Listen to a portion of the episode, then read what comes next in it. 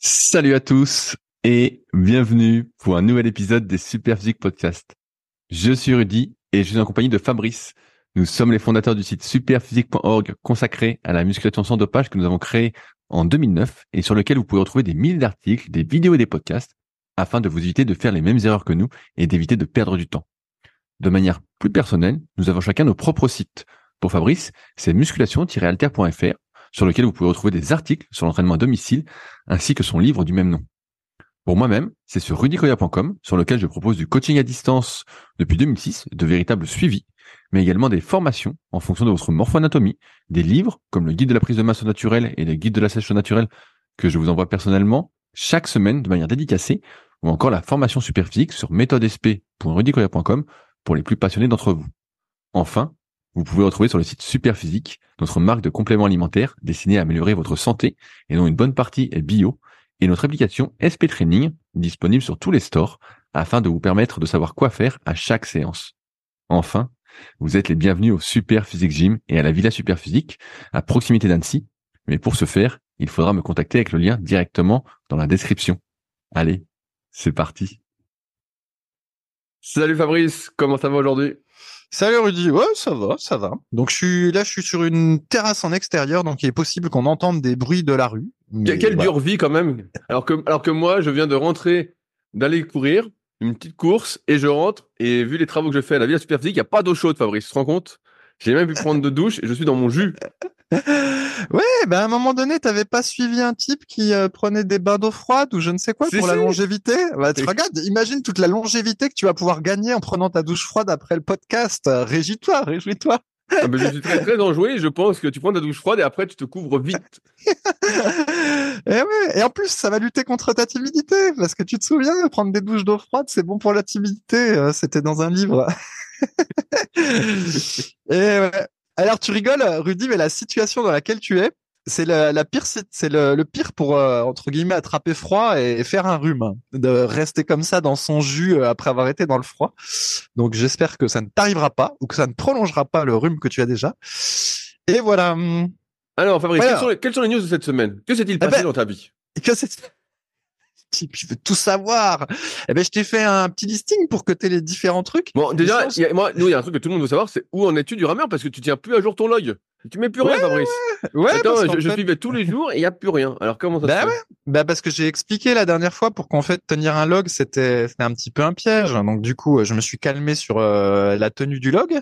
Mais ouais, je fais toujours un petit peu de, de rameur. Par contre, j'ai rajouté d'autres séances là. Je, je refais euh, du vélo et hum, le, j'ai retesté le ski erg parce que je me suis dit euh, au final, je vais finir par quitter l'Espagne et j'aurais toujours pas vraiment testé le ski erg. Donc du coup, je me suis remis à tester en voilà pour voir si ça me faisait mal au coude ou des trucs comme ça.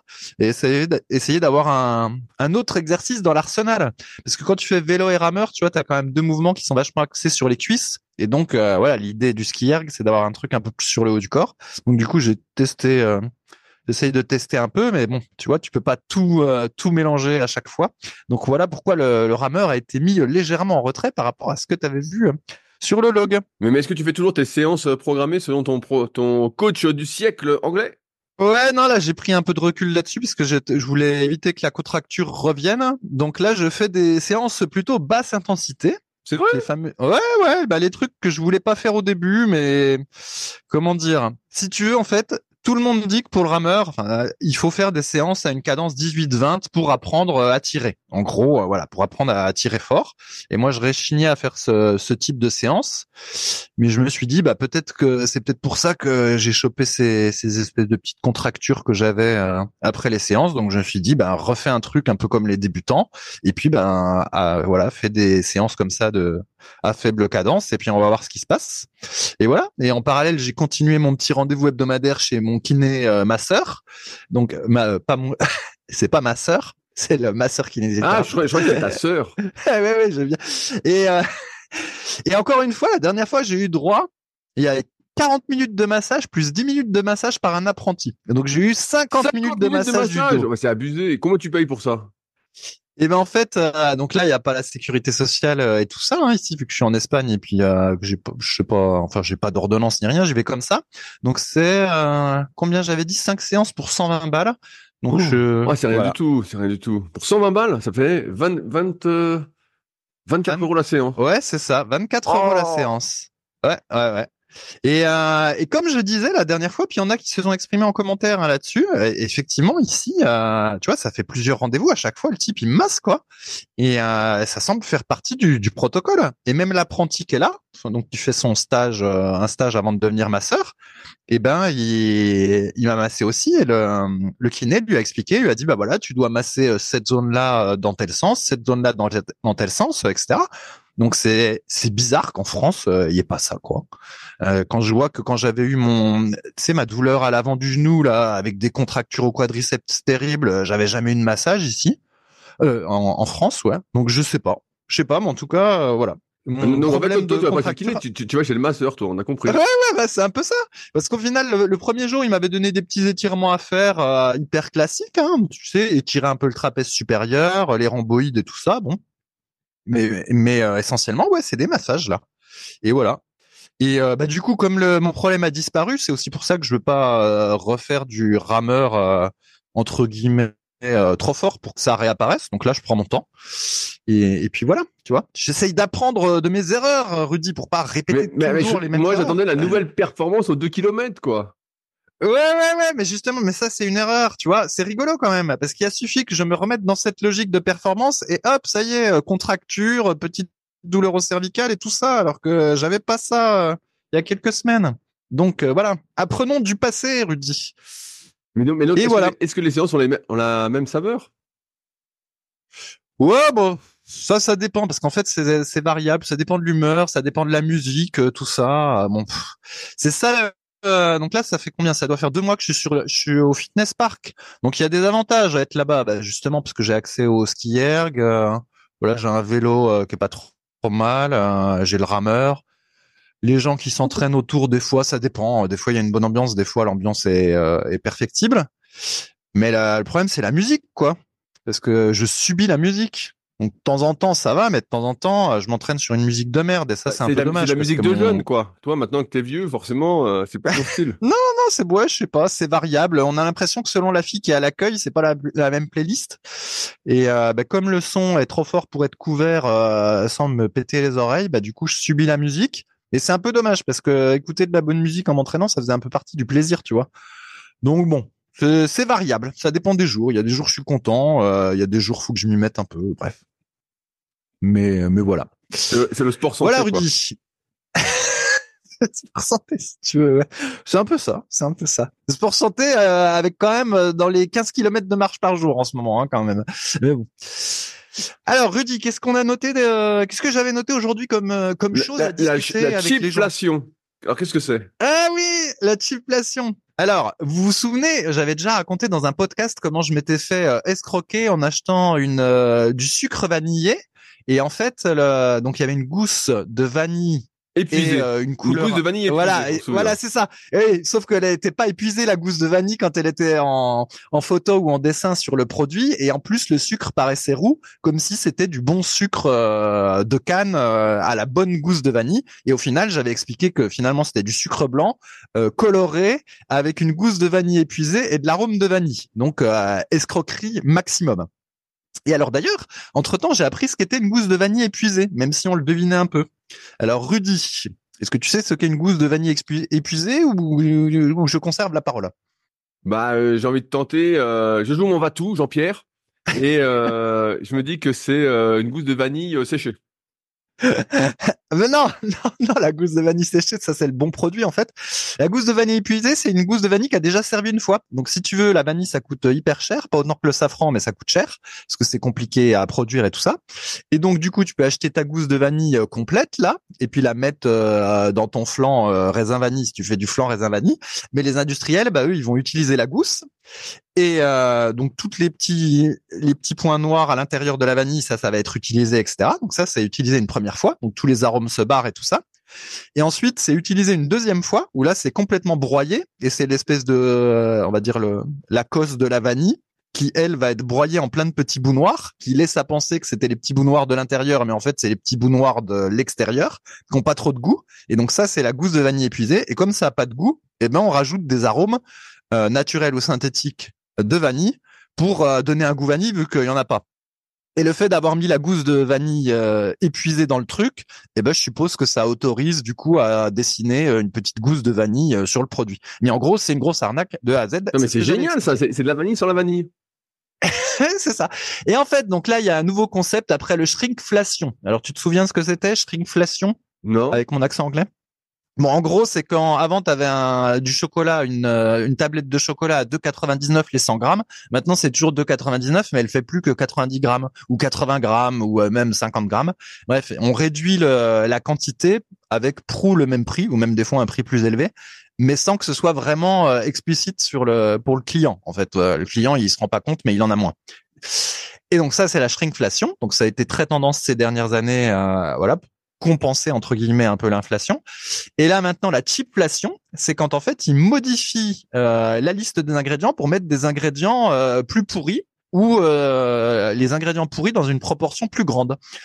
Donc le classique c'est que on augmente la part de sirop de glucose à la place du sucre ou bah justement on va mettre un peu plus d'eau mais pour compenser on met un peu plus d'épaississant où euh, bah, on peut mettre euh, justement plus d'arômes et moins de, euh, je sais pas moi, si tu avais un truc où il y avait 5% de myrtille, et eh ben on te met plus que 3% de myrtille, un peu plus de colorant bleu et puis un petit peu plus d'arômes myrtille. Bah, tu vois l'idée.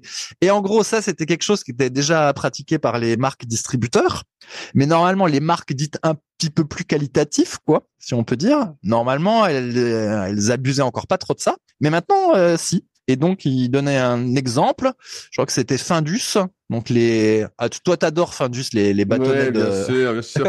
C'était quoi, c'est quoi, la, quoi la pub déjà avec Findus? Euh, Ouais, c'est il y avait une pub. Oui, oui, mais je m'en souviens plus. Mais effectivement, il y avait une pub euh, assez. Euh, mais, mais toi, je crois que, tu, tu préférais Captain Igloo, toi. Toi, tu plus Captain Igloo, le poisson pané. Moi, j'étais Witabix. Witabix. Bref. Et donc, en fait, euh, il parlait de voilà une recette Findus de poisson où il y avait 74% de poisson euh, il y a quelques mois et puis maintenant il n'y en avait plus que 70 ou 71. Bref. Et puis ils ont rajouté, ils mettent plus de garniture et moins de poisson. Donc voilà, c'était un truc classique. Et, euh, et du coup, donc voilà, j'arrive à ma conclusion. Donc on savait que les produits euh, on va appeler industriel, voilà, de l'industrie agroalimentaire, grosso modo, c'était déjà bien de la merde, mais là, bah, maintenant, c'est encore plus de la merde qu'avant. Et, euh, et ben voilà. Et donc ça, c'est ce qu'on appelle la cheapflation. C'est quand on a un produit encore moins qualitatif, euh, vendu au même prix, voire vendu plus cher. Ouais, mais ça, ça m'étonne pas en fait. Hein, tu sais, c'est toujours une course euh, à, à gagner plus d'argent sur le dos d'autrui. Donc en fait, on est toujours perdu. Sur la santé d'autrui. Ouais, c'est pas le sur le dos d'autrui, c'est sur la santé d'autrui. Ouais, ouais, ouais, bah, surtout quoi. Mais c'est vrai que. Alors après, comme on recommande régulièrement dans les podcasts d'acheter des aliments euh, le moins transformés possible, justement pas des mélanges industriels, tout ça. En théorie, on est un peu protégé de ça, mais euh, il y a l'inflation qui passe et donc effectivement c'est plus cher. Je le vois, euh, bah, je le vois sur les œufs. Tiens, mais moi je regarde un peu le prix des œufs. Il y a quelques années, je payais, je me souviens, dans les 30 ou 32 centimes l'œuf bio, donc à Auchan. Et maintenant, il est à je crois qu'il est passé à 39. Donc, euh, il y a eu une belle augmentation en quelques années. Mais bon, ça reste normalement un œuf bio si on me ment pas, quoi. si on te ment pas, ouais. Alors, Rudy, il y avait un autre sujet, par contre, que je trouvais euh, très intéressant. Normalement, dans la liste, c'est le numéro 2 ou 3. Dis-nous, Rudy, à quoi on passe? Ah, j'ai l'épidémie de myopie. Oui, l'épidémie de myopie. Alors ça, euh, si tu te souviens, il y a un certain nombre de podcast, j'avais dit quand même, je trouve ça bizarre. Il y a de plus en plus de gens avec des lunettes, ça me paraît fou. Et euh, les hommes préhistoriques, on les imaginait pas avec toutes ces lunettes. Donc comment ça se fait qu'il y a de plus en plus de gens avec des lunettes? Déjà dans les années 90, il y en avait pas autant. Et donc j'avais l'intuition qu'il y avait un truc bizarre qui se passait. Et euh, ben, je suis tombé sur euh, une étude que je t'ai mis, qui date de décembre 2023, donc c'était dans un, une revue suisse ou quelque chose comme ça. bref. Et en gros, ça dit qu'il y a une épidémie de myopie et que bah, de plus en plus jeunes, les, les gens, particulièrement les asiatiques, mais les occidentaux sont touchés, et eh ben sont myopes. Et euh, donc dans l'étude, si ma mémoire est bonne, parce que j'ai plus sous les yeux, je crois que c'était plus de 90% des gamins euh, de Singapour euh, qui étaient myopes. Donc myope, Rudy, est-ce que tu te souviens ce que c'est? Vas-y. Est-ce que tu sais bah, quoi Non, je me souviens pas. Moi, j'ai jamais eu de problème avec mes yeux, donc alors, je, je lis ce que tu as mis. Hein. La prévalence de la myopie est de 10 à 30% dans la population adulte mondiale et peut atteindre jusqu'à 80 à 90% des jeunes adultes en Asie de l'Est. euh, les données européennes rapportent sur les études une prévalence variant entre 10 et, Et, ouais. 25 Et donc la myopie, ouais. les jeunes caucasiens. Euh, bref, et tu dis plus de la moitié des enfants à Singapour, a priori. Et oui. Donc ça fait rêver. Et donc en fait, la myopie, c'est quand euh, on ne voit pas bien de près, alors que ce qu'on appelle presbyte, c'est quand euh, on ne voit. Attends. Oh, ça y est, je me mélange tout en plein podcast. c'est l'inverse. la myopie, c'est quand on voit pas bien de loin, et presbyte, c'est quand on ne voit pas bien de près. Et donc presbyte, normalement, on le devient tous quand on devient euh, vieux. On a du mal à voir de près, et c'est pour ça que bah, des fois, on n'arrive pas à lire l'étiquette. Il faut euh, un petit peu ajuster. euh, aussi quand on lit le journal, euh, voilà la, la, distance à laquelle on lit le journal. Et euh, myope, c'est l'inverse. Et alors, pourquoi euh, tous ces jeunes deviennent myopes, Rudy? Eh ben, c'est écrit dans l'étude. En fait, c'est à force de regarder des contenus de trop près. Alors au début, je croyais que c'était euh, juste des écrans, mais ça, ça marche aussi entre guillemets si tu euh, lis beaucoup de très près quand tu es jeune. Et donc apparemment, les jeunes Singapouriens, ils étudient très tôt et avec beaucoup de zèle. Donc euh, ils lisent beaucoup très tôt. Et en fait, ils passent trop de temps à regarder des choses trop près. Et, donc tu finis myope. Et donc c'est quelque chose qui est acquis. Ça fait pas rêver. Et il y a des solutions qui sont données dans l'article, Rudy. Alors, est-ce que tu veux nous parler des solutions ou je les enchaîne? A- Après, ça, ça m'étonne pas cette histoire de myopie chez euh, de plus en plus d'individus. Comme tu dis, euh, là, on parlait de Singapouriens, ils lisent, ils sont studieux, tout ça. Mais euh, là, j'ai écouté des podcasts technologiques avec notamment la sortie des casques vi- virtuels, notamment celui d'Apple. Et a priori, le truc est hors de prix, les gens se jettent dessus, tout ça.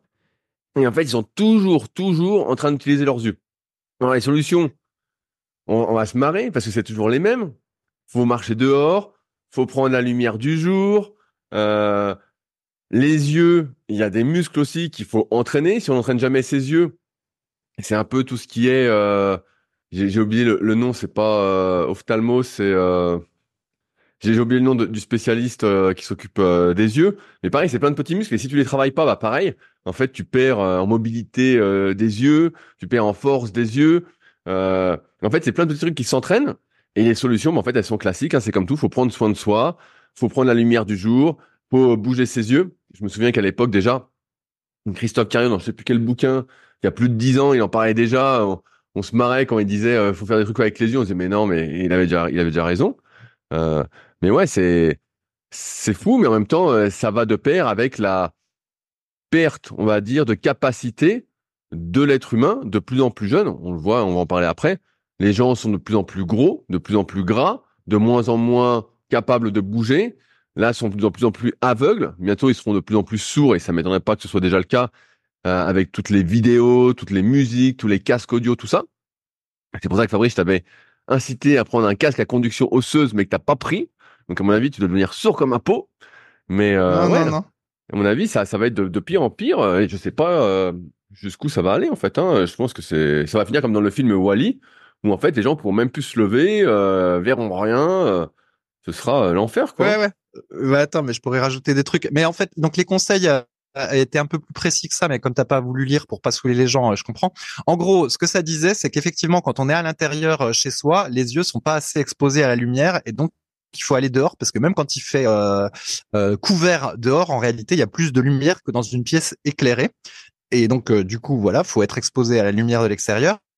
Quand on lit longtemps de près, euh, il faut faire des pauses. Donc c'est la même chose que quand on est assis longtemps ou quand on fait de la voiture longtemps. Et ben en gros, faut faire des pauses. Bah là, c'est pareil. Si vous lisez longtemps de près, et ben faut aller euh, faire une pause en allant regarder par la fenêtre au loin. Un truc de ouf. Et, euh, et ça dit que quand on lit de près, idéalement, il faut avoir 35 cm de distance et donc pas être avec le smartphone tout près de soi. Et donc, vous imaginez que la pire chose que vous pouvez faire, c'est ce que font euh, certaines personnes, c'est se coucher le soir dans son lit en regardant sur leur smartphone des séries euh, tout lumière éteinte et puis avec juste le smartphone allumé. Donc ça, euh, c'est génial pour se détruire les yeux. Et donc, ce qui se passe, c'est que quand on quand on fait ça en étant très jeune, c'est-à-dire quand on passe beaucoup de temps en regardant des choses très près très jeunes, bah à un moment donné, la la l'œil perd sa faculté euh, d'adaptation et puis bah du coup, euh, on finit myope.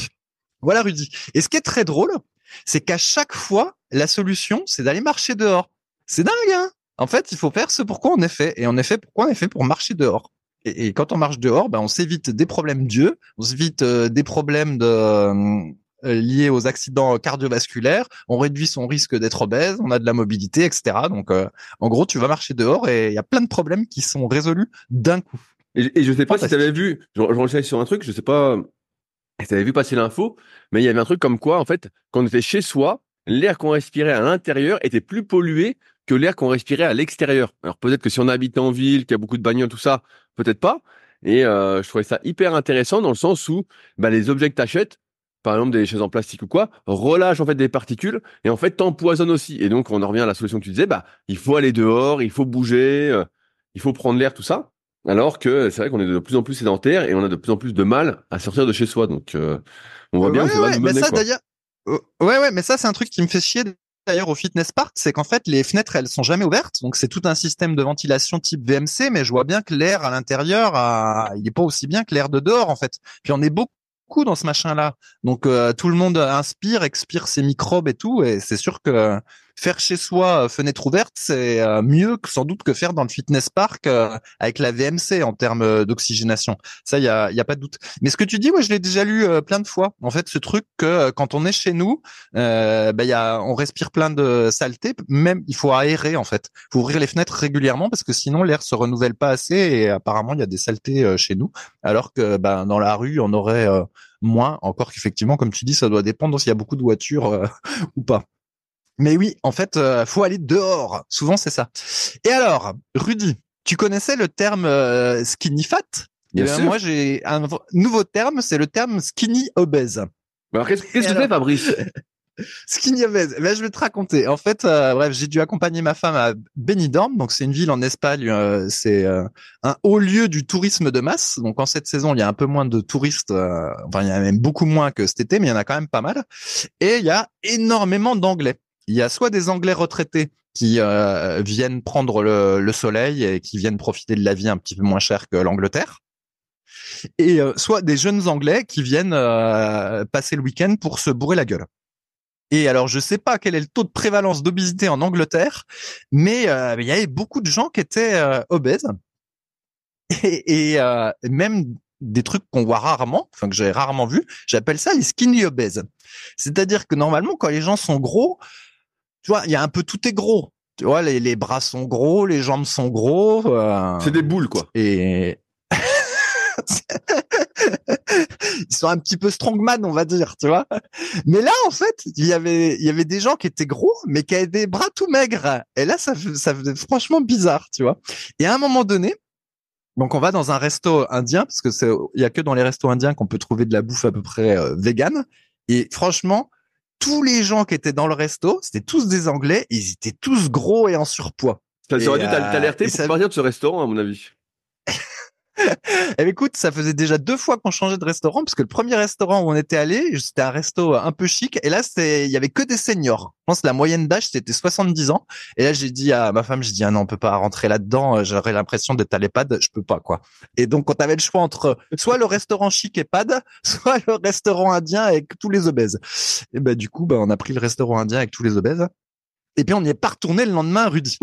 Et alors, ce qui était drôle, dans ce truc-là, si on peut dire, c'est que exactement comme de, comme dans Wally, en fait, pour se déplacer, euh, bah, comme il y a beaucoup de personnes euh, âgées ou, euh, ou, ou sédentaires ou grosses ou tout ce que tu veux, et eh ben tu peux louer des espèces de petites voiturettes, un petit peu comme des voiturettes de golf, où tu, tu peux te déplacer dedans. Et donc en fait, il y a des gens plutôt que de marcher, comme de toute façon ils peuvent pas ou c'est trop fatigant, et eh ben ils ont des espèces de, de mini voiturettes. Mais qu'est-ce que c'est que cette histoire? Comme dans Wally. Je te jure, j'avais déjà vu ça un peu aux États-Unis. Ils, sont comment? Ils sont ils sont assis à table et en fait c'est une voiturette dans quoi ils sont? Ah non non ouais non pas à table. Non c'est pour se déplacer par exemple entre l'hôtel et le resto ou entre l'hôtel et la plage. Et eh ben tu peux louer euh, des espèces de voitures à la semaine et en gros des, des toutes petites voitures. Des fois il y a pour deux personnes et en gros ils s'assiedent dedans et puis euh, hop ils se déplacent dedans c'est un, c'est un peu comme des comment dire des, fauteuils roulants euh, électriques mais plus élaborés. Évidemment, faut pas que ça ait l'aspect d'un fauteuil roulant parce que sinon les gens auraient l'impression d'être handicapés. Donc ils les ils les loueraient pas. C'est comme des mini voitures. Et en fait, ils se déplacent là là-dedans. Une enfin pas tous hein, une partie des gens pour encore moins marcher. Alors est-ce que tu as testé Fabrice?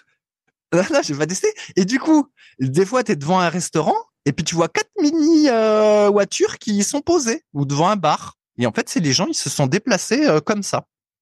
Cela dit, les jeunes font un peu pareil avec les trottinettes électriques. Mais c'est vrai qu'avec les trottinettes électriques, comme t'es sur, euh, comment dire, comme t'es sur une jambe ou un peu en équilibre ou quelque chose, tu vois, il y a un petit côté athlétique, on va dire. Alors que là, sur les, sur les voitures, ça faisait un petit peu peur. Et tu te dis, bah voilà, donc t'as as des gens qui viennent, donc d'Angleterre, ils viennent là, ils vont dans leur hôtel, voilà. Après, ils prennent leur petite voiture électrique, ils s'assiedent à la plage. Ensuite, ils prennent leur voiture électrique, ils s'assiedent au resto, ils mangent. Et après, ils reprennent leur voiture électrique pour aller à la plage. Et ensuite, ils reprennent leur voiture électrique pour aller à l'hôtel et encore manger à l'hôtel, tu vois. Et en fait, tu passes ta vie à, à manger, faire de la voiture électrique, puis être à l'hôtel ou sur la plage. C'est la folie, hein C'est la folie, tout ça. Ouais, ça m'étonne pas. Tu... J'avais été au championnat du monde de euh, kayak l'année dernière en Allemagne, à Duisbourg. Je fais une petite généralité, mais peut-être que si certains sont en Allemagne, ils pourront confirmer ou pas. Et j'avais été très très étonné parce que beaucoup, beaucoup, beaucoup de personnes se déplaçaient en déambulateur en fait. Des personnes qui auraient, à mon avis, pu marcher, mais en fait, elles utilisaient des déambulateurs pour marcher, pour se déplacer. Mais j'en avais vu vraiment beaucoup, beaucoup, beaucoup. Et je me disais, mais c'est incroyable tout ça. Et euh, mais bon, comme d'habitude, hein, des personnes obèses euh, et pas spécialement vieilles, hein, 30, 40, 50 ans. Ouais, ouais, ouais. Et j'avais été Mhm. très très surpris de ça. Et je m'étais dit, mais euh, c'est avec mon pote à qui j'avais été, on s'est dit, putain, mais c'est incroyable quoi. Mais euh, ouais, bah, c'est normal. Hein, ouais. Les gens bougent de moins en moins, Ouais. euh, mangent n'importe quoi, euh, sont aveugles. Mais alors, du coup, Et, et donc, tu as marqué, du coup, Fabrice, redis. je, je vais lire la Ouais. phrase que tu as marquée, t'es prêt? Euh, ouais, bah en fait, c'était plutôt une phrase off, là. T'étais pas censé Ah. la lire, mais. ah, Je la lis pas, bon, je la la lis pas, lire, je, je lis pas, je la lis pas. Mais, mais, mais c'est qu'en fait, les- donc on a des gens, ils vont devenir, ils sont, ils, sont obèses. Ils vont me dire myopes ou ils sont, ou ils vont grandir en étant myopes. Ils n'ont plus de libido. Euh, quand ils ont de la libido, il y a plus, de sperme. Ils n'arrivent plus à se déplacer, etc. Et tu te dis, mais quand même, c'est, euh, c'est un truc de ouf. Ce qu'on est en train de vivre en, temps réel, c'est un, état de déliquescence du corps humain, quoi, de, tout le monde, qui est, qui est juste de la folie, quoi. hein de plus pouvoir bouger, baiser, se reproduire, regarder. C'est c'est un truc de ouf. Effectivement, j'ai vu cette histoire de euh, euh, truc de réalité virtuelle d'Apple. C'est comme si les gens ils passaient pas déjà leur temps devant devant des écrans, devant le smartphone, devant les séries, devant la télé, devant les écrans du fitness park parce qu'il y a des écrans sur toutes les machines et tout ça. Et ben maintenant tu mettras encore des lunettes virtuelles chez toi, mais c'est c'est la folie. Hein. C'est un, un monde de ouf. Et alors justement, il y a quelqu'un qui en commentaire euh, la dernière fois il m'a dit on aime bien Fabrice et ses blagues mais c'est un sacré euh, c'est un gauchiste c'est pas possible. C'est un communiste, en fait, c'est un communiste. ouais ouais genre ça comme Robert U, il vote Robert U. donc en fait genre euh, tu sais je gère une entreprise mais je serais euh, voilà hyper gauchiste c'est quand même un petit peu curieux. Mais par contre la question c'est plus euh, qu'est-ce qui relève dans l'espèce de déchéance moi j'appelle ça une espèce de déchéance des des corps euh, humains là Qu'est-ce qui relève de la responsabilité individuelle et de la responsabilité collective? Parce que d'un côté, on peut dire oui, ben c'est à chacun d'aller marcher au moins 30 minutes par jour, c'est à chacun de faire attention à ce qu'il mange, tout ça, voilà. Euh, c'est à chacun de contrôler le temps qu'il passe devant son smartphone, le temps qu'il passe devant les séries et tout ça. Mais en fait, comme on l'a, comme on a déjà discuté plein de fois euh, aussi en podcast, les hum, derrière Netflix, derrière les réseaux sociaux et tout ça, tout est pensé pour que vous y passiez le plus de temps possible en fait. Les algorithmes sont pensés pour ça. Il y a des, je sais pas quoi, moi, des neuroscientifiques. Enfin, il y a tout des personnes qui pensent pour que vous passiez le plus de temps possible sur les réseaux sociaux, sur le smartphone, sur les séries. Au niveau de la nourriture, là, la nourriture transformée, elle est pensée pour que vous soyez toujours en train d'en manger. Ils rajoutent plein de sucre. Des fois, ils couvrent le goût du sucre avec autre chose, mais vous avez quand même plein de sucre qui fait que vous en reprenez. Ou c'est trop gras, ou c'est trop sucré. En fait, tout est fait pour qu'on en reprenne. Et euh, du coup, c'est vrai qu'à un moment donné, euh, je veux pas être communiste, mais on se dit quand même, c'est quand même un peu bizarre cette société où finalement tout repose à chaque fois sur en termes de responsabilité individuelle, mais collectivement, euh, on accepte en gros qu'il y ait des multinationales ou n'importe qui qui nous pourrissent la vie, quoi. Et c'est pas normal que quand j'aille dans un magasin, par exemple, voilà, à Benidorm, à un moment donné, je voulais euh, acheter des un- un- un- des petits gâteaux pour aller faire une rando. Des gâteaux? Putain, je regarde tout le... ouais des petits Oh gâteaux je regarde je regarde non mais t'inquiète j'en ai pas acheté en fait je regarde tous les gâteaux et les ingrédients donc ça me prend un temps fou de tout regarder Euh, la police c'est en police euh, pixel 8 Je veux dire, c'est pas normal de devoir passer 10 minutes pour éventuellement acheter un petit paquet de gâteaux, tu vois. Et en fait, j'en cherchais où il n'y avait pas écrit sirop de glucose. Ben, il y en a pas. Il n'y en avait pas. Donc à la fin, je fais comme d'habitude, j'ai pris tes avocats, mon pain, mon tofu, etc. Mais euh, tu vois, c'est pas normal que les gens doivent passer euh, un temps fou pour prendre euh, un produit, tu vois. Et même des fois, je me fais avoir. L'autre coup, j'ai pris un lait de soja. Je me dis tiens, c'est bizarre, il n'y a pas le goût habituel. Bah ouais, forcément, ils avaient rajouté des arômes, de l'émulsifiant et tout ça. Ils avaient mis en gros sans sucre ajouté, mais ils avaient quand même rajouté des trucs. C'était pas le, le goût habituel tu vois, pour une fois que j'avais pas regardé, et eh ben hop, il y avait une saleté quoi. Et, euh, c'est vrai que c'est pas normal. Hein. Donc euh, et pour moi, il y a, y a quand même un problème quand 95% des aliments qui sont dans le supermarché, c'est de la merde, qu'ils ont été conçus pour que tu t'en serves dedans et ça, c'est pas normal. Le, le fait que les, comment dire, voilà, que le PDG de Netflix, ils disent que mon concurrent c'est le sommeil, tu vois, c'est pas normal en fait, hein, les trucs ça. Ou que le, que Facebook aussi, il fasse des algos pour qu'on soit toujours devant Facebook. pour moi, ça c'est pas normal. Et donc, euh, même si on a quand même une responsabilité individuelle, quand tout le truc collectif nous, pousse vers la dégénérescence, je comprends aussi que des fois les gens euh, ils se laissent porter puis tu vois une fois que tu as commencé à faire la pente glissante, tout est difficile hein.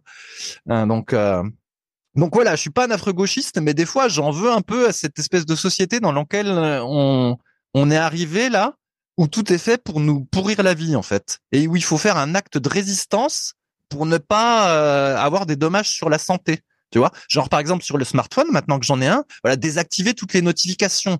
C'est pas normal, ça devrait être désactivé par défaut. Euh, voilà, c'est tout un tas de petits trucs où tu dois être en lutte permanente pour ta santé. Et pour moi, c'est pas normal ça. Voilà. Ouais, mais parce que le monde en fait, c'est ce que j'explique aux élèves à chaque fois là quand ils bouffent des gâteaux ou quoi en BPGEPS. Je, je leur dis, c'est, c'est, je leur dis mais là c'est de la drogue. Et donc, il, se marre un peu, il dit, mais non, c'est pas de la drogue, ça. Mais je dis, si, je dis ça, ça impacte ta manière de réfléchir, ta manière de penser, comment tu vas dormir, comment tu vas récupérer. Je dis, le monde d'aujourd'hui veut te droguer. Veut te droguer pour faire ce qu'elle veut de toi. C'est comme ça que ça fonctionne.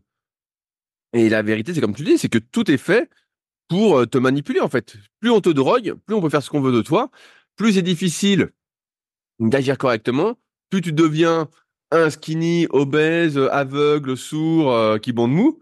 Et, voilà, en fait, euh, tout est drogue. Et donc, c'est vrai que c'est le, c'est facile de dire après. Et j'en avais parlé par rapport au libre arbitre, tout ça, dans des vieux podcasts Leadercast. Mais euh, c'est vrai que la, solution, c'est soit tu tombes pas dedans, tu luttes, tu luttes, tu luttes pour pas y être, mais tout est fait pour que tu tombes dedans, parce que sinon, tu peux partager moins de choses avec les gens, t'es moins au courant, t'es moins in, t'es moins dedans, tout ça. Donc ça peut se faire. Ou alors tu tombes dedans, mais il te faut effectivement une grosse volonté pour essayer bah de pas euh, faire plus plus plus plus plus comme des gars que j'avais interviewés il y a quelques années qui faisaient 6 ou 7 heures de réseaux sociaux par jour à répondre aux gens, à poster des choses et les mecs en fait ils explosent au bout d'un moment. Et les mecs ils tiennent pas ou, les filles tiennent pas et euh, ouais, c'est vrai que tout est fait pour te droguer. C'est de la drogue, de la drogue, de la drogue. Si c'est pas de la bouffe, c'est les réseaux sociaux, c'est euh, tout, tout est fait pour te maintenir avec eux. Donc euh, ouais, c'est c'est pas facile euh, et vivre sans, bah en fait, comme je disais, ouais, tout tout te ramène à ça quoi. Si tu l'as pas, tu peux même plus faire un virement. Donc maintenant, euh, t'es fourré quoi. Voilà. Alors, est-ce qu'on a éclusé tout le tout ce que j'avais mis, Rudy? Est-ce qu'il faut passer à des questions de musculation maintenant? Oui, mais alors j'ai une blague, j'ai une blague, que, j'ai une blague que je voulais te raconter, Fabrice. Alors, est-ce que t'es prêt? Ouais, je suis prêt. Alors, euh, hier, j'ai été courir et euh, donc j'ai utilisé deux montres. Et donc, euh, en fait, tu sais, je cours tranquillement à une allure à une allure un, peu faible. Je, rigole parce que il y a ma copine qui là qui a été prendre une douche et il y a que de l'eau froide, donc elle est congelée. Bref, j'ai été courir hier et j'ai mis deux montres. Donc une montre Garmin et une montre Sunto. Je voulais comparer le GPS. Je voulais savoir à quelle vitesse je courais. Tu sais, Fabrice, les données, les datas. Donc là, je courais. Ouais, ouais, je t'en parlerai de ça. Mmh, Alors, mmh. je faisais un petit footing tranquille. C'était mon footing avant ma séance d'aujourd'hui, où je me suis dépouillé, où j'ai fait du fractionné, tout ça. Et donc, je cours mmh. tranquille. Et donc, euh, moi, ma montre habituelle, c'est la Sunto, ok? Donc, euh, j'ai une Sunto, bon, on se fout du modèle. Et, euh, et donc, je fais 6 km, voilà, tranquillement, je fais pas grand-chose. Quand je finis, j'appuie sur les deux montres, et puis je rentre chez moi, et puis je regarde. Et là, qu'est-ce que je constate? Une différence de 680 mètres. Donc pour le même truc. Une différence de 18 secondes pour le même parcours. Donc euh, aussi le même parcours. Une différence de 36 secondes d'allure au kilomètre. Donc comme je cours tranquille, je cours entre guillemets à 9,5, 10. Et là, en gros, sur l'autre montre, je courais euh, à 10,5, 11, quoi. Donc, j'étais un peu paumé. Et comme tout euh, consommateur, j'ai fait une photo et j'ai tagué les, les deux marques. J'ai dit, qu'est-ce qui se passe? Où est la vérité? Est-ce que je cours vite? Est-ce que je cours pas vite? Est-ce que je suis une tortue? Est-ce que je prépare les prochains Jeux Olympiques? Euh, ouais, ça va. Donc évidemment, j'ai eu aucune réponse. Et donc maintenant, j'ai un dilemme, Fabrice. Et donc, qu'est-ce que j'ai fait aujourd'hui? Eh ben, je me suis acheté une troisième montre pour d'une autre marque. Et donc, je vais comparer. Donc, c'est pas grave parce que j'ai acheté en promotion. J'ai acheté des promotions. J'ai acheté une autre marque pour la recevoir et je vais courir avec trois montres. Et je vais voir Ouais, ce ouais. qui se passe. Ah ouais, et là, et là, après, s'il y, en a- peu- a aucune des trois qui dit la même chose, parce que c'est énorme, 36 secondes au kilomètre, hein, euh, tu c'est monstrueux, hein, et puis même 18 secondes d'écart, que même le chronomètre marche pas. Il y en a- il y en a qui marquent n'importe quoi. Donc, à la fin, je me dis, merde, qu'est-ce que, j'ai fait, en fait? Donc, j'attends ma troisième Ah, montre d'ici fin de semaine, et je vais courir avec les trois montres. On va voir ce qui se passe. Ah Ouais, ouais, ouais, ouais, ouais. Et puis, euh... tu peux courir avec en brassard ton téléphone aussi pour rajouter une autre appli sur ton téléphone, ou tu peux même faire du vélo avec tes trois montres, plus ton téléphone, plus le compteur du vélo, puis tu compares tout. Mais alors, c'est drôle ta blague parce que euh, moi, l'autre coup, je suis allé me promener euh, avec un copain et on avait les deux euh, mis l'appli Google Fit. Et en fait, euh, à la fin de la promenade, on compare euh, le chiffre Google Fit. Donc lui était pas trop fan de l'appli, il connaissait pas. Donc je lui dis bah voilà, tu appuies là, etc. Là, t'as ton parcours et tout ça. Et en fait, nos deux parcours, c'était bien enregistré sur l'appli. Quand on regardait le truc GPS, euh, l'espèce de trace sur la carte, ça ressemblait forcément vu qu'on a fait exactement la même chose. Sauf que les distances n'étaient pas du tout les mêmes. Donc moi, ma distance correspondait énorme. Un truc, euh, je sais pas, genre euh, moi 10 km et puis lui 13 km. Enfin, il y avait un écart euh, monstrueux. Et donc, euh, je me suis dit, tiens, elle est bonne celle-là. Et euh, alors, heureusement, la mienne, le- moi, mon, mon truc elle semblait plus cohérent avec la réalité.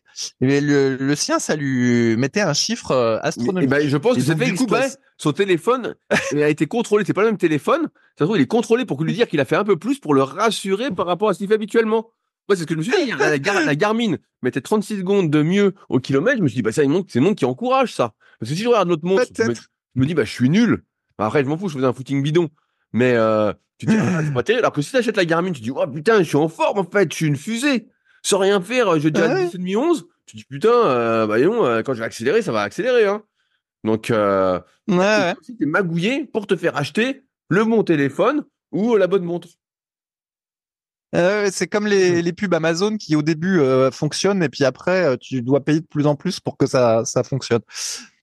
Et alors moi aussi j'ai mon anecdote Rudy et je vais te dire pourquoi j'utilise plus la ceinture cardio-fréquence mètre à, à la salle. En fait ça Ah. j'ai arrêté toutes ces conneries. Ouais. Ah, moi, je, moi, je l'utilise. Eh ben, moi, fait- jamais pour courir, justement. Mais, euh, vas-y. Euh, ouais ouais. Et ben je me suis je me suis aperçu qu'en fait quand il y avait quelqu'un qui était proche de moi, les chiffres qui étaient indiqués étaient faux. Il y a, Oh, un, il y a un problème, je sais pas si c'est le Bluetooth ou quoi. On dirait que quand il y a des, ça fait des espèces d'interférences et ça fausse les chiffres. Et des fois, euh, quand je suis en train de ramer, s'il y a un type qui euh, se met à côté de moi, alors je sais pas s'il a une montre connectée ou je sais pas quoi, et ben tout d'un coup c'est sa fréquence cardiaque qui va s'afficher sur le moniteur et non plus la mienne. Donc j'ai remarqué ça. Où il y a des fois, euh, en gros, je vole la fréquence cardiaque d'un autrui. Et puis euh, il y a aussi des fois où simplement, sans reprendre la fréquence cardiaque de quelqu'un, je vois bien que la fréquence cardiaque qui est indiquée, tout d'un coup, elle est fausse. Parce que tu vois, normalement, c'est censé être, euh, à force, je connaissais, hein, c'est censé être 130, et puis au final, je vois euh, 115 qui est affiché, je vois bien que c'est faux. Bah, t'es en forme, t'as coup, progressé. je me- Ouais, ouais, c'est ça. Et en fait, je me suis dit, mais décidément, euh, c'est c'est c'est vraiment bidon tout ça. Et donc, au final, et maintenant, du coup, je je me base plus sur l'allure, comme tu en avais parlé au début. Voilà. Du coup, bah, j'ai pris du recul sur la fréquence cardiaque. Mais euh, ouais. Et du coup, les datas, les datas, les datas, mais quand est-ce qu'elles sont vraiment juste les datas On se demande quoi. Ah, Bien sûr, bien sûr. Bah, là, j'ai fait un super podcast avec euh, Bruno Eubi sur, euh, qui est un, un gars qui écrivait dans les magazines quand j'étais gamin. Dans euh, Jogging, je crois, dans VO2, tout ça. Donc, bref, ça, ça me parlait un peu. Et on parlait des seuils. Et donc, lui, se, se marre un peu, il est un peu provocateur. Il dit, mais tout le monde veut s'entraîner au seuil. Mais en fait, le seuil, il varie de jour en jour. Donc, en fait, t'en sais rien si t'es au seuil ou pas au seuil. Et euh, la fréquence cardiaque, bah, c'est la même chose. Et là, les les montres hier, ça m'a fait rigoler et pas rigoler en même temps. Parce que moi qui aime bien les repères, j'aime bien savoir ce que je fais tout ça. Donc, bah, le truc, c'est de garder toujours la même montre, en fait. Hein, c'est pas compliqué. Mais maintenant, tu sais plus quelle montre choisir. Tu dis, bah, est-ce que je prends celle qui me dit que je vais vite ou celle qui me dit que je vais pas vite? Laquelle, laquelle est bonne? Donc là, c'est pour ça que j'ai commandé une troisième d'une autre marque et je vais mettre les trois. Et comme ça, je pourrais. sketch. Et donc, si c'est n'importe quoi, là, je fais un article euh, hyper bien référencé, je tape sur tout le monde. Hein. Là, euh, là, c'est inadmissible. Hein. Je, et je, ça se verra, je veux savoir ma vitesse. Ouais, ouais, mais et si tu te souviens, c'était le même bordel avec la muscu en fait, parce qu'on se dit, au moins la muscu, les poids mentent pas. Hein, tous ceux qui font de la muscu. Et, et ce qu'on avait constaté quand on pesait les poids, donc les poids Décathlon, les poids Domios ou des poids qu'il y avait en salle de musculation, et eh ben c'est que des fois à la place de 20 kilos, en réalité, t'avais que 19 kilos 5 et que en fait les seuls bons poids qui étaient bons, en tout cas à l'époque, peut-être que maintenant ça s'est fiabilisé, c'était les poids qui étaient utilisés sur les barres olympiques de type hélico là. Je sais pas si je bien, sûr, bah, bien. bien sûr, c'est les poids de compétition, c'est les hélico. Exactement. Bien sûr, euh, en, en altéro, tout ça, bien sûr. C'est ça. Et ça, on était absolument sûr du poids. Mais en fait, les, les poids que nous, on achetait euh, pour la maison ou euh, les poids qu'il y avait dans les salles de muscu euh, à l'époque, je sais pas ce que vaut les... Maintenant, comme tout est tout est modernisé, peut-être que c'est fiable, mais il y avait des écarts. Les haltères aussi, il y avait des écarts, euh, tout ça. D'ailleurs, la preuve, c'est que moi, j'avais des haltères Power Block qui étaient censés aller à jusqu'à 42 kilos, puis en réalité, je crois que c'était 40,5. Après, j'en avais acheté d'autres, j'avais acheté des Torx, et c'est pareil, il y avait 2 kilos d'écart. Et même sur les petits disques, en fait, euh, t'as des écarts, quoi. T'as un disque, tu crois que c'est 2 kilos, puis en réalité, c'est c'est 1,8 ou quelque chose comme ça. Et souvent, l'écart est plutôt vers le bas. et donc, euh, des fois, quand ah bah tu changes de salle, faut, faut bien te eh faire ben, escroquer. Euh... Ouais, ouais, ouais, c'est ça. Et des fois, tu changes de salle et euh, des fois, tu as l'impression que ton développé couché, c'est plus lourd. Alors, ça peut être que euh, parfois la barre est plus ou moins souple. Et on avait vu que la souplesse de la barre, ça influait sur la performance. Quand elle est très rigide, je sais pas, elle, elle, comment on dit, elle, elle, elle, il y a moins d'effet euh, d'élasticité ou je sais pas comment on peut dire. on avait vu que plus la barre était souple, meilleure était la performance. Et euh, au développé couché, pareil, selon la taille du dossier et la hauteur euh, du banc, ça influe aussi sur la perf. Mais il y a aussi que des fois, bah, les poids ils sont différents. Puis ça se trouve ton 80, euh, en réalité c'était 78 dans une salle et puis dans l'autre salle, ça se trouve c'est 76. Et voilà, Rudy. Bien sûr. moi, moi, tu sais quand j'avais quand j'avais monté la, le Super Physique Gym au début, donc ma salle à proximité d'Annecy, donc j'avais acheté des poids sur Mega Fitness et quand j'avais fait ma première séance, je me dis putain mais je suis vachement en forme quoi. Et donc, j'ai dit, c'est bizarre, euh, j'avais rajouté, je sais plus, 2 kg 5 ou 5 kg. J'ai dit, putain, je suis vraiment, vraiment fort. Et donc, j'avais été avec ma balance à la salle, poser tous les poids, et il y avait aucun poids, comme, comme maintenant, il y a aucun poids qui était au poids. Donc, j'avais effectivement beaucoup de poids de 10 kg qui faisaient entre 9, euh, 6 et 9, 8. Euh, les poids de 15 faisaient pratiquement tous le bon poids. Ils faisaient 14, 9, 14, 8, voilà. Mais bon, ils faisaient jamais 15, 1. Et le pire, c'était les poids de 20. J'en avais un qui faisait 18, 8 et un qui faisait 20,5.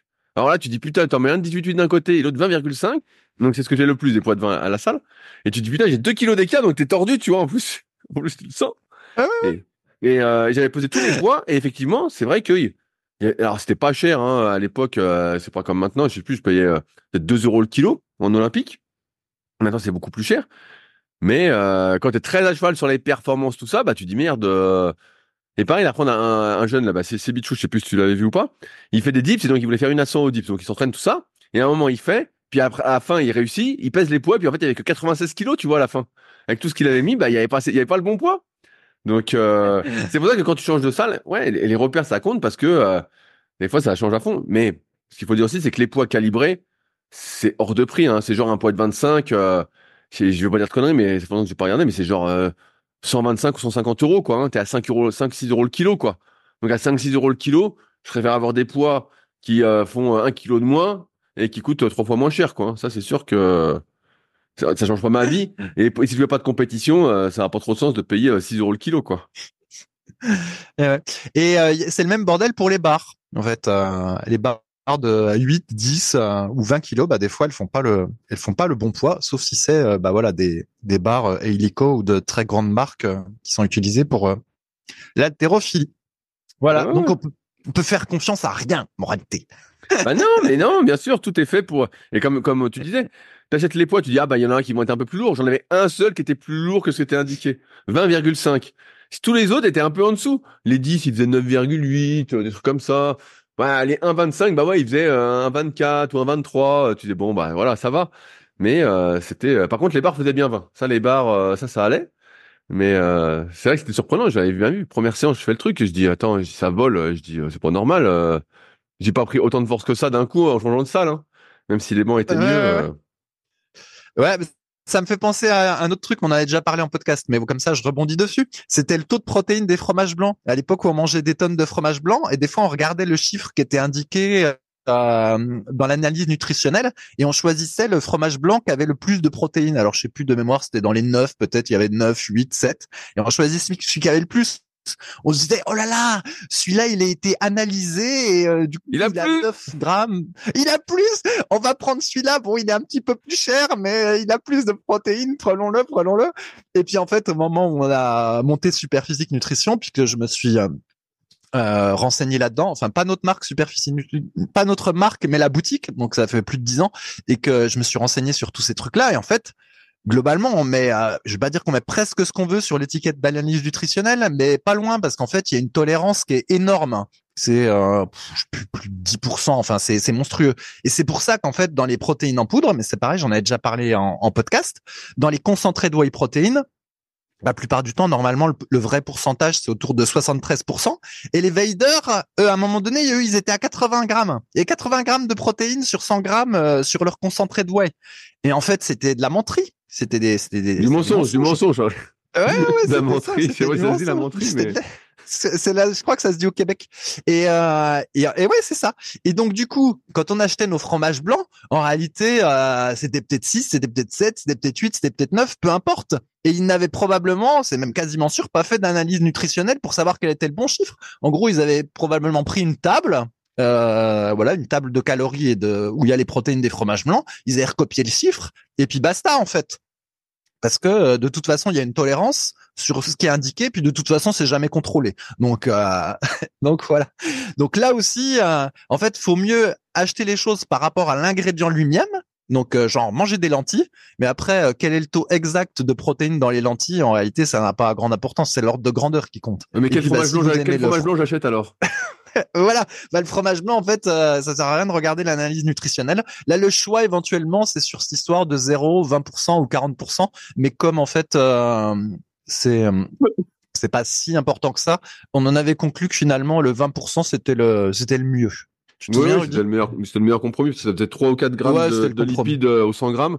Et donc, ça faisait des calories faciles, parce que euh, du fromage blanc, t'en mangeais plein, donc ça t'évitait d'acheter Voilà, plein de après- trucs à côté, quoi. C'est ça. Puis après, t'avais plein de boutons, puis la peau épaisse parce que t'avais pris plein de produits laitiers pour ceux qui euh, digéraient pas très bien le truc. Et puis voilà.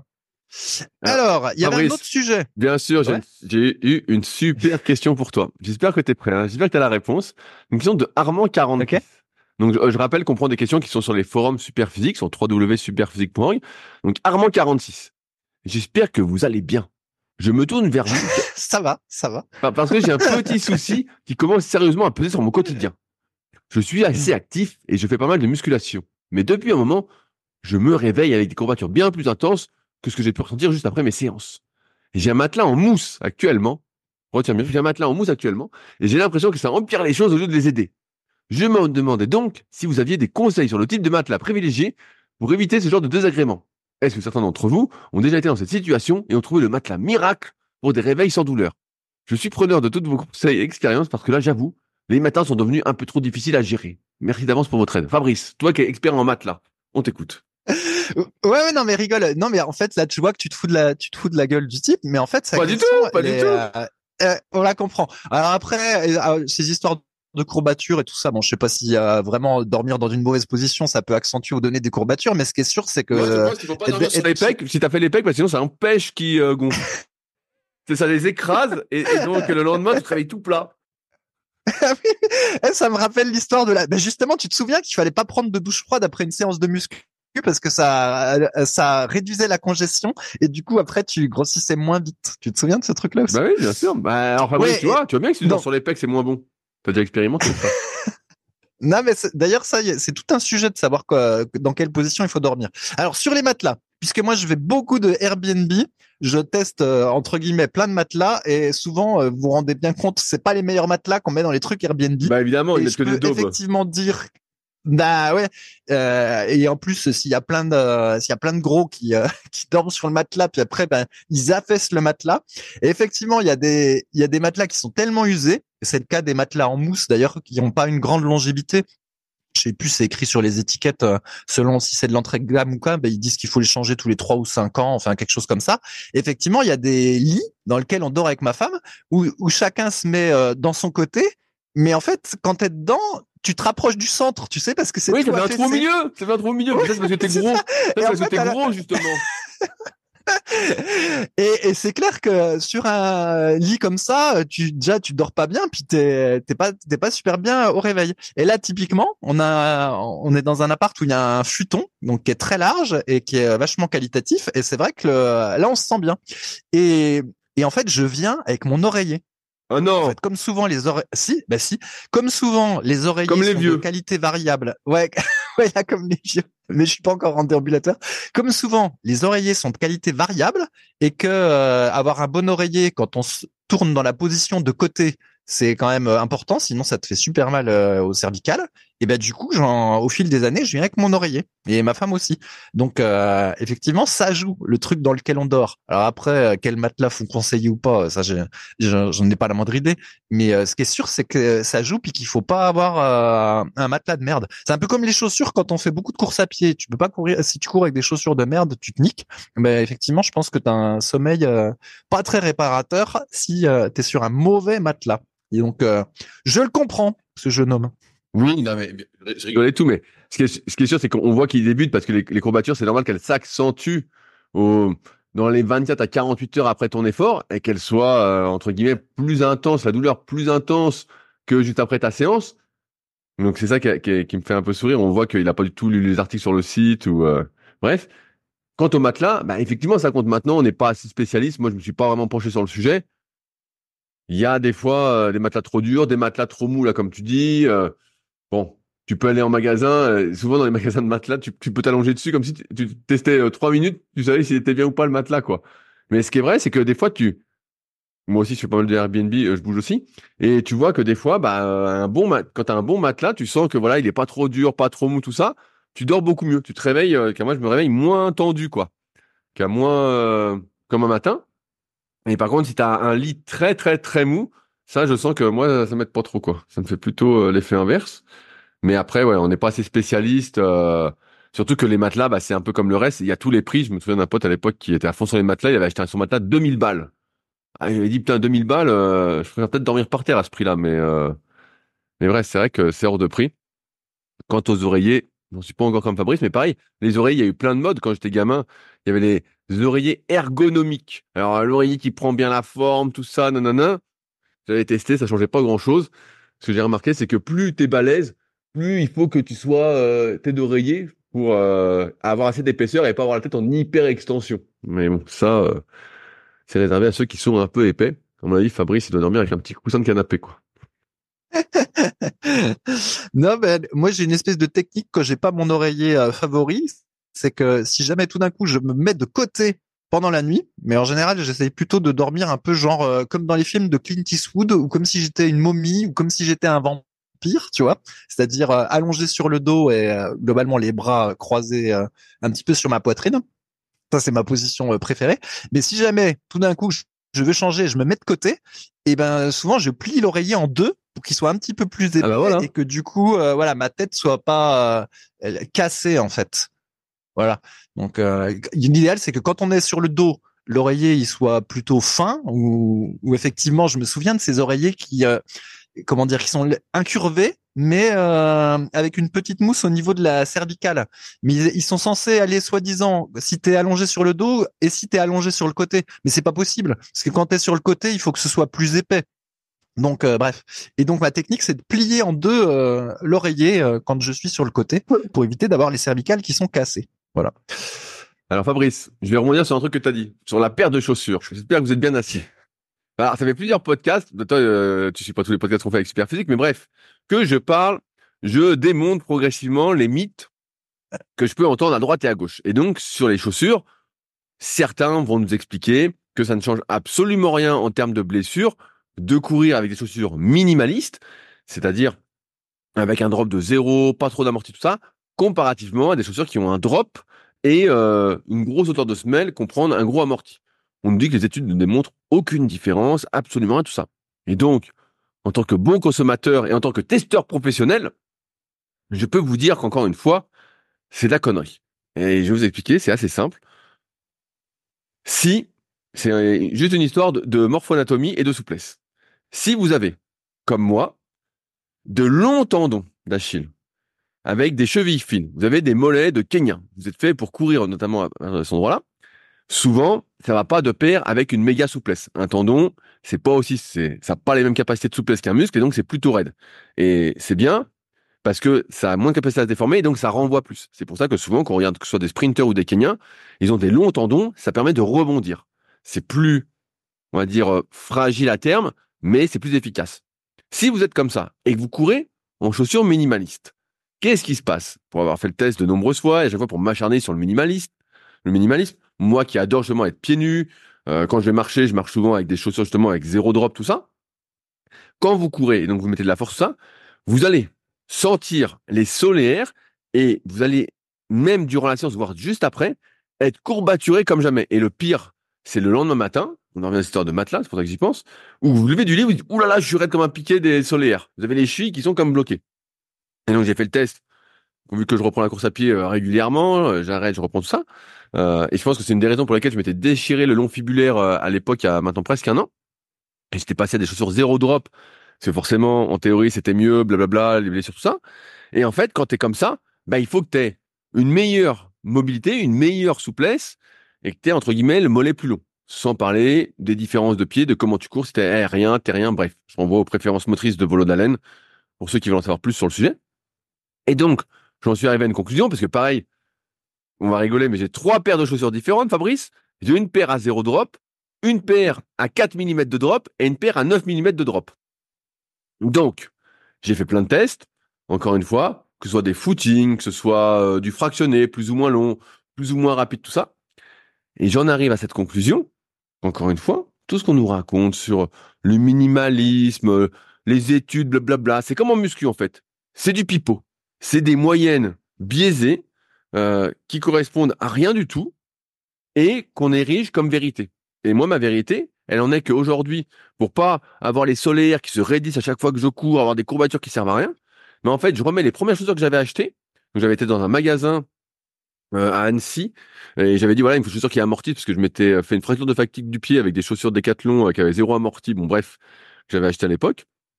Et donc, j'avais acheté, euh, je veux pas faire de, de pub, euh, des chaussures avec un bel amorti avec 9 mm de drop, ce qui est énorme hein, pour moi qui suis tout le temps à plat la plupart du temps. Et quand je cours avec, zéro douleur, tout va bien, les mollets sont pas plus raides le lendemain, euh, tendon d'Achille, rien du tout, tout ça. Alors que quand je courais en zéro drop, et euh, ce que j'ai encore fait bah, là, au début quand j'ai repris, bah, plus j'accélérais, plus je sentais que ça me faisait pas du bien.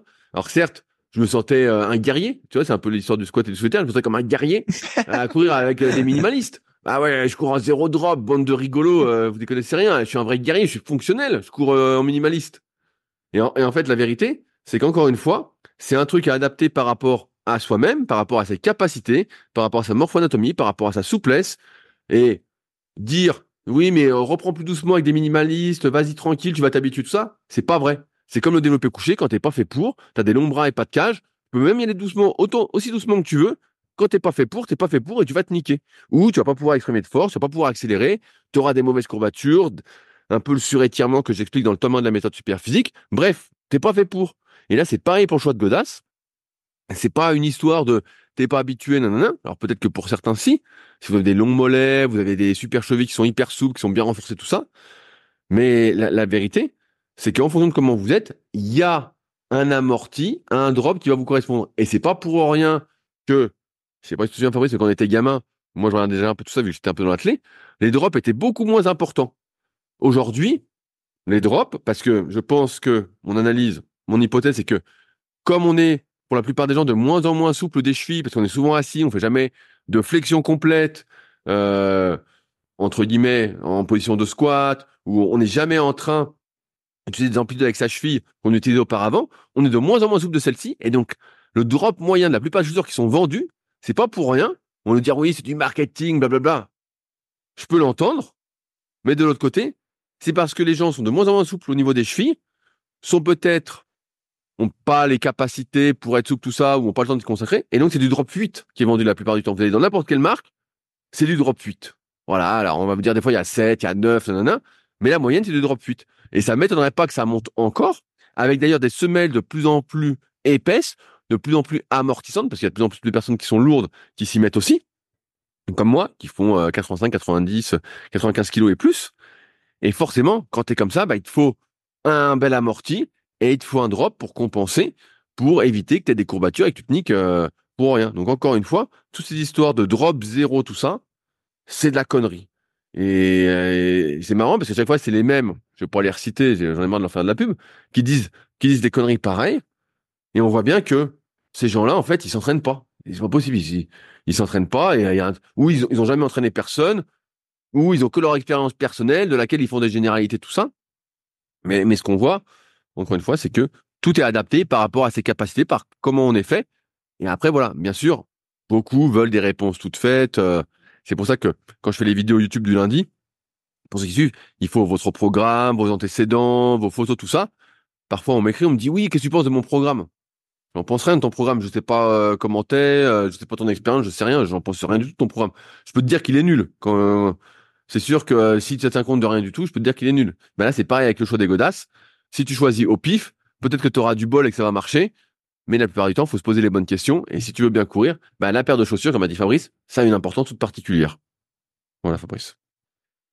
Ouais, et bah tu sais, je vais te raconter un truc, Rudy. Dans ma paire de chaussures que j'utilise euh, pour la muscu, pour le rameur et euh, pour toutes les activités euh, où je suis pas dehors en train de marcher, je crois qu'elle a une dizaine d'années. Elle est pleine de trous, elle est déchirée et tout, et j'ai l'air d'un vrai pouilleux à la salle. Mais en fait, je veux pas en changer parce que bah, justement elle a pas beaucoup de drop et en fait je suis très bien dans ces chaussures là et en fait ma hantise c'est qu'elle soit complètement bousillée puis que je doive en changer parce que je me dis que je vais pas réussir à retrouver euh, une chaussure avec laquelle, euh, une paire de chaussures avec laquelle je me sens euh, aussi bien, et que finalement en changer, c'est prendre un risque, vu que là, bah, je suis habitué à ces chaussures-là, parce que c'est un autre facteur.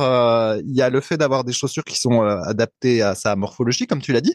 Il y a aussi une habitude quand tu as bah, toujours un même type de chaussures pour le même type d'effort, et ben du coup tu t'es habitué comme ça. Et puis ben après du coup si tu en changes, il faut être capable soit de faire le truc hyper progressivement, mais c'est pas si simple, tu vois. Imaginons que là, ma paire de chaussures, elle soit foutue, puis que je dois en acheter une autre qui peut-être aura un drop un peu plus élevé, bah il y a pas de transition en fait, tu vois, je vais passer d'une semelle très fine à une semelle un peu plus épice, épaisse et puis bah ça se trouve euh, du coup ça va modifier un petit peu la manière euh, dont je vais être positionné pour faire euh, le rameur ou je ne sais quelle activité. Et donc c'est pour ça que j'ai la même paire de chaussures depuis presque dix ans pour les activités à faire à l'intérieur de chez soi. Et je me souviens qu'à l'époque où je faisais du squat, donc j'avais toujours euh, une paire de chaussures très fines, un peu dans l'esprit de celle que j'ai là, et j'avais testé des chaussures euh, dites d'haltérophilie ou des chaussures de force athlétique qui elles ont euh, un drop assez élevé. Ah ouais, on pouvait, à l'époque on, pouvait aller jusqu'à 5 cm c'était c'était de la folie. Alors je me souviens plus quel était le drop, peut-être 2 cm ou quelque chose comme ça. Et en gros, c'était un peu comme si j'utilisais mes chaussures habituelles, mais que j'avais, euh, je sais pas moi, un point de 5 kilos, un poids de 5 kilos derrière les la cheville, par exemple, pour donner euh, l'idée. Et en fait, en faisant ça, ça me modifiait complètement ma mécanique du squat. J'avais le, les genoux qui étaient beaucoup trop euh, en avant par rapport à d'habitude. Enfin, bref. Et en fait, quand j'utilisais ces chaussures-là, ça me faisait mal aux genoux parce que le mouvement était euh, légèrement déformé. Et donc, je reviens sur la, la course à pied. C'est que des fois, quand bien même quelqu'un n'aurait pas les chaussures qui a priori seraient adaptées à sa morphologie, mais que ça fait 20 euh, ans qu'il a le même type de chaussures, par exemple avec beaucoup de drop, admettons, et eh ben d'en changer, il prend un risque de se blesser parce qu'au final, son corps c'est adapté en gros à ses chaussures et sa foulée c'est adapté à ses chaussures, etc. Donc des fois, l'optimum n'est pas l'optimum quand finalement son corps s'est adapté à, à, quelque chose. Tu vois ce que je veux dire? Bien sûr. C'est pour ça qu'il faut se méfier encore une fois des conseils euh, généralistes à la con. Euh. Comme d'habitude, les, études ne disent euh, souvent pas grand chose de, pas, pas, pas dire de vrai, mais qu'on peut prendre pour sûr quoi. Toujours remettre en question le truc et réfléchir. Parce que sinon, tu fais, euh, uh-huh. je dirais sur la muscu, tu fais euh, la série unique trois fois par semaine et puis tu vas exploser quoi. Puis on voit bien que ça donne rien quoi. Uh-huh.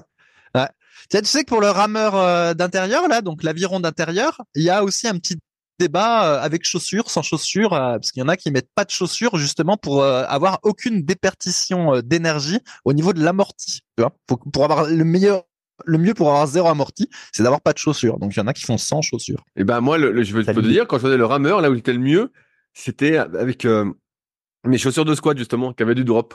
Comme euh, j'ai pas une méga mobilité de cheville, j'étais beaucoup mieux avec, qui se déformaient pas justement, et je pouvais pousser comme un fou quoi. Je vois, je comprends. Et alors, pour la blague, pourquoi en, pourquoi en plus, moi, c'est très compliqué euh, de choisir des chaussures. C'est qu'avec ma petite semelle pour ma jambe qui est plus petite que l'autre, en fait, quand je, si j'achète une paire de chaussures, il faut que j'arrache les semelles existantes pour pouvoir mettre Ouais, mes mais t'es fort propres pour ça, euh, c'est semelles. bon, t'as de la force. Mais sauf que tu vois, tu peux pas aller dans le magasin parce que des fois elles sont collées en fait. Tu sais, elles sont, c'est pas nécessairement amovible. Hein, la plupart du temps, elles sont collées. Donc tu peux pas aller dans le magasin. Tu te prends les chaussures, tu les testes, t'arraches les semelles, tu mets les tiennes, tu testes, puis tu dis ah bah merde Si, finalement. bah, tu, tu les euh, remets, ça tu les, va- re- ça tu les va remets pas. sur les tu dis pas.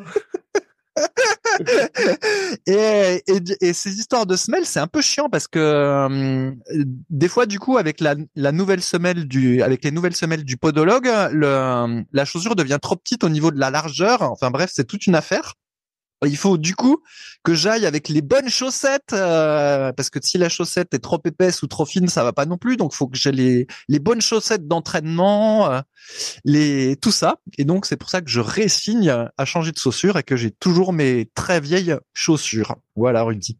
Bah, t'as du bol parce que moi, moi, au bout d'un moment, mais donc j'ai plein de minimalistes aussi. Et euh, en fait, euh, comme c'est mini- minimaliste, souvent la, la semelle euh, déconne quoi. Tu sais, il suffit que je marche sur un caillou ou quoi plusieurs fois de suite, et paf, il y a un trou dedans quoi. Donc euh, Ah oui, mais là, je parle de chaussures d'intérieur. Effectivement, Ouais, ouais, les chaussures d'extérieur, ouais, là, c'est compliqué, ouais. C'est compliqué. hein. Des mauvais choix, on le paye, on le paye cher pour l'extérieur, ouais. Mais l'intérieur, on peut les garder longtemps, même si l'extérieur, même si le, la, comme je sais pas comment on dit, la couverture de la chaussure est un peu foutue, c'est pas très très grave. hein. Mais sinon, qu'on passe pour un pouilleux à la salle, mais j'ai l'habitude de ça. bah oui, ça t'as bien compris, c'était foutu de toute façon. voilà, Rudy. Et bah Tu voulais ce, parler du collagène aussi. Oui, bah du oui, oui, collagène. bah, bah c'est une bonne, c'est une bonne blague. Je sais pas si c'est une bonne blague, mais euh, pour pour ceux qui suivent l'actualité de la boutique Superphysique, euh, notamment de la marque Superphysique Nutrition, donc sur superphysique-nutrition.fr, euh, si vous suivez depuis un moment, au, au début, on s'est inscrit nous sur la tendance des protéines végétales. Donc étant donné que Fabrice est vegan, on s'est dit bah voilà, nous on va pas faire de whey, euh, on veut vraiment proposer plusieurs protéines végétales. Au début, on a commencé la protéine de poids, bio. Ensuite, on a fait un mélange de protéines végétales, donc euh, qui est un autre best-seller, la super protéine végétale. On a proposé ensuite la protéine de soja pour ceux que ça intéressait. Bref, on s'est vraiment mis sur ce créneau-là. Et en fait, euh, bah, tout le monde faisait de la whey, tout ça. Et puis, on a vu progressivement des concurrents, entre guillemets, euh, se mettre aux protéines végétales. Donc, euh, bon. Oui, mais il faut préciser, il faut préciser, Rudy, qu'avant les protéines végétales, on te disait que c'était l'enfer sur terre. En fait, que l'aminogramme était pourri, que c'était bien moins que la whey, euh, etc. Et sauf que maintenant, des protéines végétales, il y en a partout. Même dans les certains supermarchés, il y a des protéines végétales maintenant. Et ceux qui disaient que c'était pourri, ils en ont mis dans leur boutique. Mais vas-y, Voilà. je te laisse Donc poursuivre. voilà, On, on en est là. Et puis, euh, pareil, euh, au niveau du collagène, tout le monde nous jurait, tu parles le peptan. Donc, euh, issu du bœuf, notamment à l'époque, c'était des bœufs du Brésil, euh, bref, c'était filtré, tout ça. Euh, et donc, euh, bon, nous, on s'est, on s'est dit, ah non, on va pas faire du peptan, euh, Fabrice est vegan, ça a pas de sens euh, par rapport à nous. Et donc, on a cherché pour le moment et on a trouvé le moyen de proposer du collagène marin, donc euh, issu de poissons euh, pêchés en Bretagne, de peaux de poisson, voilà, tout ça. Donc, euh, qui sont brevetés, pareil. euh, Donc, euh, il y a toutes les infos sur le site supersic-nutrition.fr. Et donc, pareil, on se différencie un peu là-dessus. Et euh, progressivement, qu'est-ce qu'on peut voir? C'est que tout le monde se met à faire du collagène marin. Et, c'est très drôle parce que certains parlent de collagène éthique, d'autres de collagène responsable, euh, tout ça. Et en fait, c'est le même produit, le même produit. Et encore une fois, bah, euh, on nous copie, c'est un bien grand mot.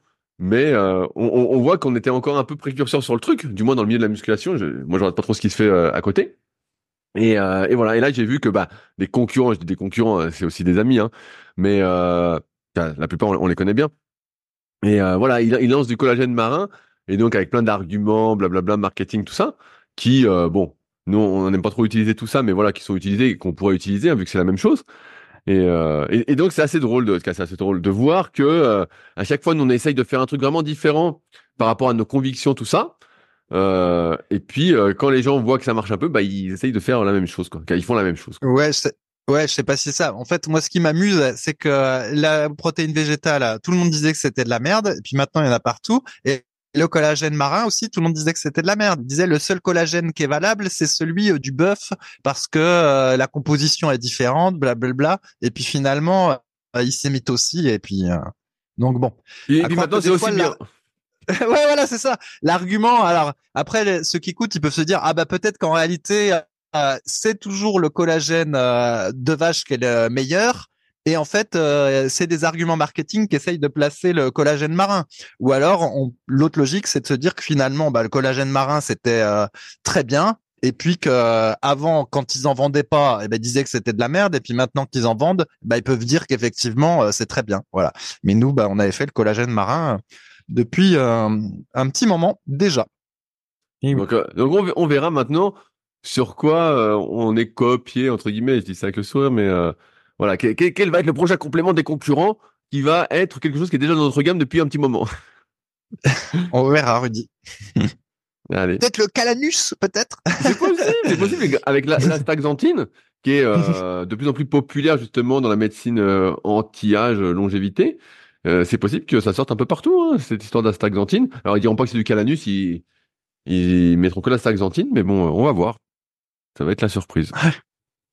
Allez, sur ce, on arrive au bout de cet épisode. On espère que vous avez passé un bon moment.